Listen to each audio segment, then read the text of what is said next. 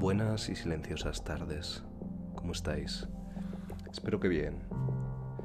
En un día de fiesta. Porque es fiesta, ¿no? ¿Habéis notado diferencia respecto a otros días? Después de un mes, debemos diferenciar los días de fiesta y los que no. Es importante, es importante que no todos los días nos, nos parezcan igual. Y de hecho no lo son. Y de hecho no lo son.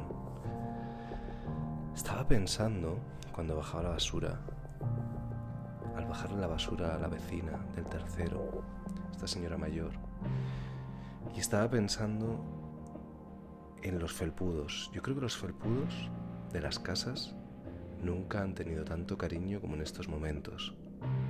Esos felpudos que son el lugar en el que tu madre te deja un cocido especial recién hecho esos felpudos en el que tu vecina te deja unas torrijas o tú le dejas unas cervezas.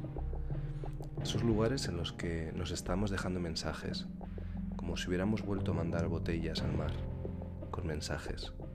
Nos estamos dejando mensajes en las entradas de las puertas. Y tiene una parte bonita, porque al final estamos recibiendo a los que queremos sin poder entrar en casa, pero de alguna forma les metemos en nuestra casa. Pensaba en ello porque pensaba cuántas medidas de seguridad, cuántas medidas de higiene han cambiado de pronto nuestra vida. ¿Cuántas la harán en el futuro? No lo sabemos. Pero dicen que muchas, ¿no? Que ya no será nada igual. Antes hablaba con un amigo sobre, de nuevo, sobre los abrazos y sobre las distancias y sobre las medidas de, higiene en los hospitales y en todos los demás lugares. Y he vuelto a pensar en el tiempo, en el tiempo que estamos, porque claro, yo he hecho una pequeña desconexión digital, eh, unas horas, algo tan sencillo como no encender el móvil, fijaros, hasta después de comer.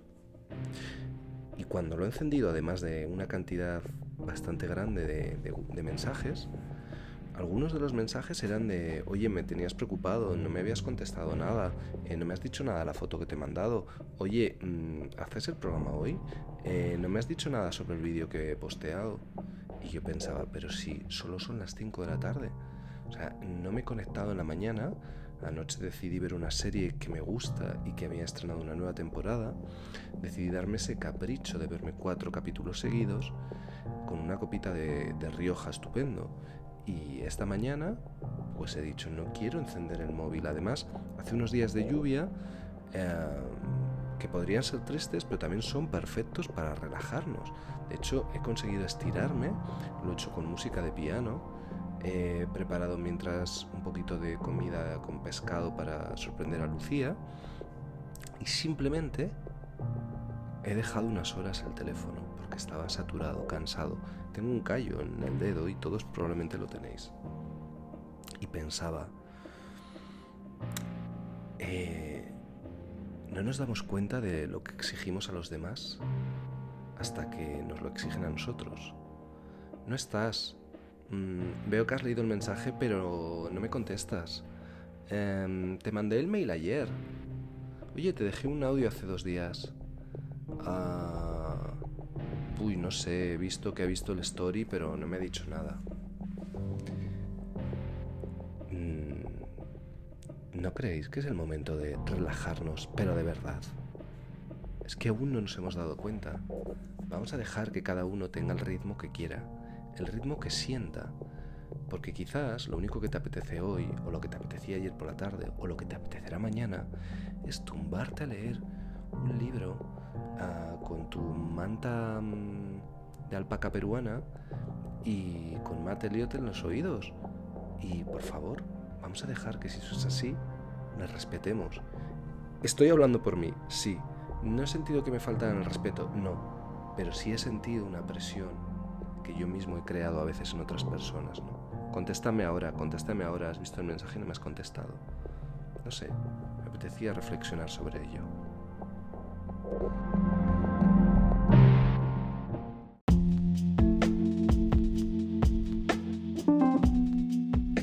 He comenzado hoy el programa con la música y las melodías del italiano Ludovico Einaudi, que nos tiene muy habituados al piano, pero esta era una canción más atmosférica.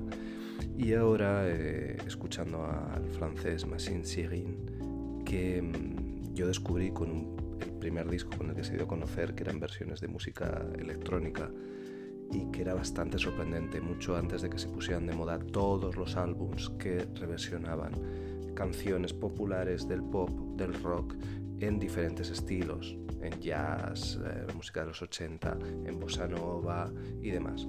Este hombre, como algunos otros, lo hizo muy bien y ha seguido haciéndolo. He descubierto recientemente que había vuelto a sacar discos ah, haciendo versiones generalmente de grupos indies pop, en este caso como Where Is My Mind de los Pixies, y luego os dejaré con dos más porque me parece que está muy bien, muy bien para un día calmado como hoy.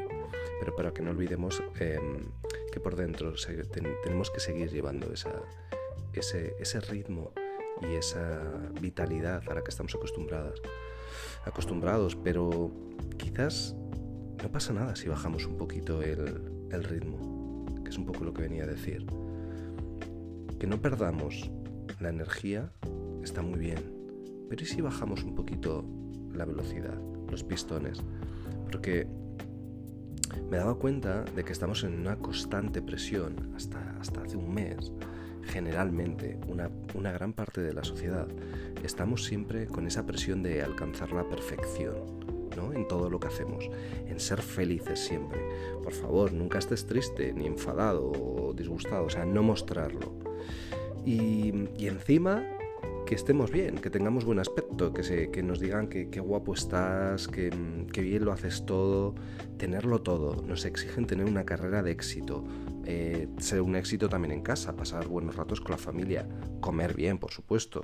O sea, no te olvides de tener un cuerpo de infarto si puede ser. O sea, estar en forma, eh, además mostrarlo. Em, no ser muy inestable. No tener, si tienes mal día, mejor no lo muestres o no lo cuentes. Eh, por supuesto, o sea, no, no. Enfermo, si te sientes, si estás enfermo, te sientes un poco culpable. Y de repente no nos damos cuenta que eso es el estrés, que eso es lo que nos consume, que eso es lo que nos va quitando años de vida y sobre todo nos quita felicidad. Y además, toda esa presión para alcanzar estar en ese estado de perfección absoluto es bastante poco realista además de peligrosa, por supuesto. Porque es que, em, no sé vosotros, pero estar bien, ser feliz, no todo lo que os he dicho, ¿a dónde te lleva? Me decía un amigo, psicólogo, hace unos días, me lo decía sobre mí, ¿no? Hablando de cosas, y me pareció, me hizo reflexionar, y ahí sí que me gusta esa reflexión. Era como, no soy perfecto y no pasa nada no pasa nada si, si no eres perfecto y si muestras tus heridas. Y quizás es el momento de dejar de lamernos las heridas, de mostrarlas, pero también de curarlas. Y no pasa nada, no pasa nada si bajamos las revoluciones un poquito. Vamos a seguir bajándolas. Este caso con una versión de Arcade Fire.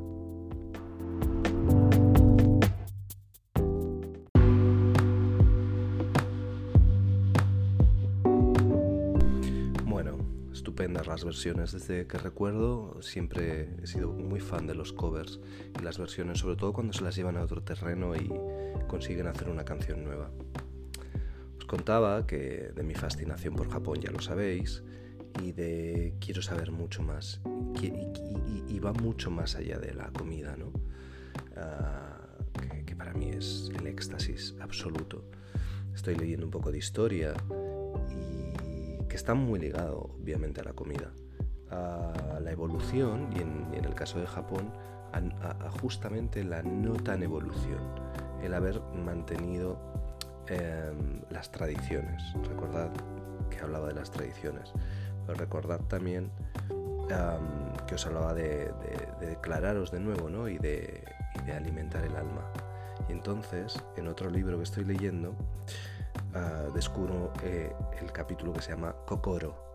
Bueno, estoy alucinado. Bueno, más que alucinado, estoy enamorado de... Me encantaría hablar japonés, me encanta como, como, como lengua, mucho, mucho, mucho, sobre todo porque hay palabras que es que... Yo recuerdo un amigo que tenía en París, José, que decía, es que si eres japonesa ya eres moderno. Estábamos hablando del año 99-2000 y nos fascinaban las japonesas en París. Bueno, pues Kokoro eh, es, una de las formas como se denomina el corazón en japonés, porque resulta que hay tres palabras para, describir el corazón en japonés. La primera es Shinzou, se refiere más al, órgano físico, el que, el que late dentro de nosotros, vamos, el que nos mantiene vivos. Decía el libro algo así como que si un japonés te dice que le duele el Shinzou, no está hablando metafóricamente, llama a un médico y rápido. La segunda es Hato, la forma del corazón enamorado, esa que está por todas las partes hasta finales de febrero, vamos, incluso cuando San Valentín ya ha pasado. Y aquí viene mi favorita, la tercera, Kokoro, porque corazón, mente y alma están íntimamente relacionados en la palabra Kokoro. Lo más equivalente a, lo nuestro, a nosotros, sería la conciencia es la mentalidad y el sentimiento que describe las emociones y los deseos que todos albergamos. Y dicen los japoneses que para alcanzar la conciencia plena debemos alimentar nuestro kokoro. Y esto se extiende a todos los aspectos de tu vida. Y por eso me ha gustado mucho, porque es de lo que os vengo hablando desde hace veintipico programas. Alimentemos nuestro kokoro.